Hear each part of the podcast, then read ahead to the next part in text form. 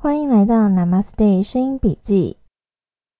今天我们要继续来介绍《人体使用手册》这本书。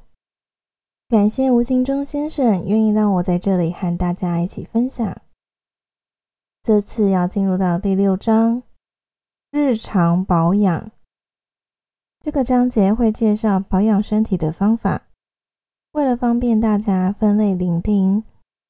我会以各个小节切分级数。我们来看日常保养。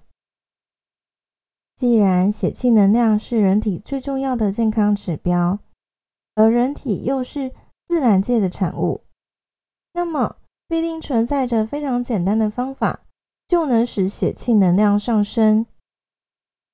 我们从中医的医理以及自己长久的经验中，整理出一套简单的养生。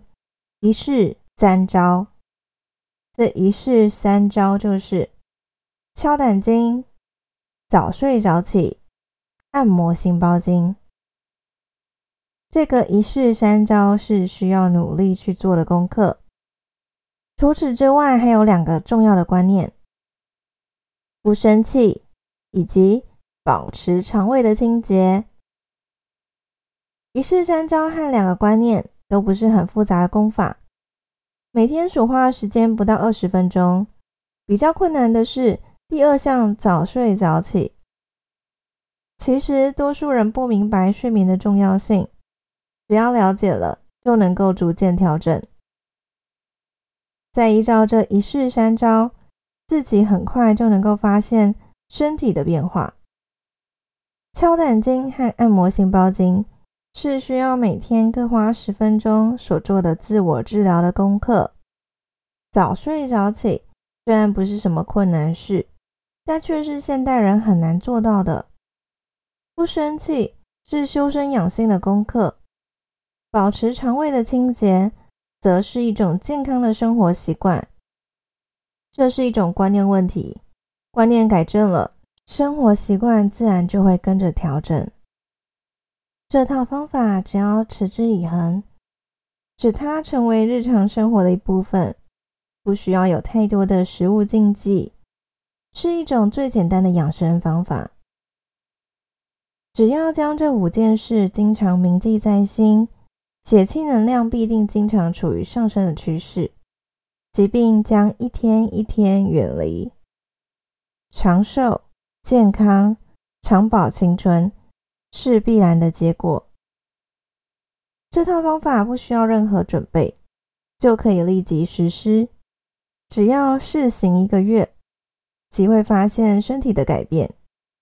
可能精神或体力好些了，也可能体重略微增加，但人却精瘦些了，是非常快速见效的一种方法。有些头发略白的人，尝试一个月。就能发现白发停止增加了，三个月后白发开始减少。有些体力很差，经常很容易疲倦，到医院又检查不出什么毛病的人，在试行了这套方法三到四个月以后，体检时就可能会出现血糖升高的糖尿病症状，这些都是好转的现象。至于糖尿病的问题，我们在慢性病的调养篇中会介绍它成病的原因和调养的方法。就算不能严格实施这种生活方法，只要能接受这个观念，生活习惯自然会慢慢改正，至少不会再任意透支血气能量。许多朋友接受了这个观念以后，到了该睡觉的时间，会呼道。回家养血吧。有时候不得不透支几天的体力，也会找机会好好补睡回来。当自己连续几天不正常的生活以后，都会不由自主的产生罪恶感，自动就纠正回来。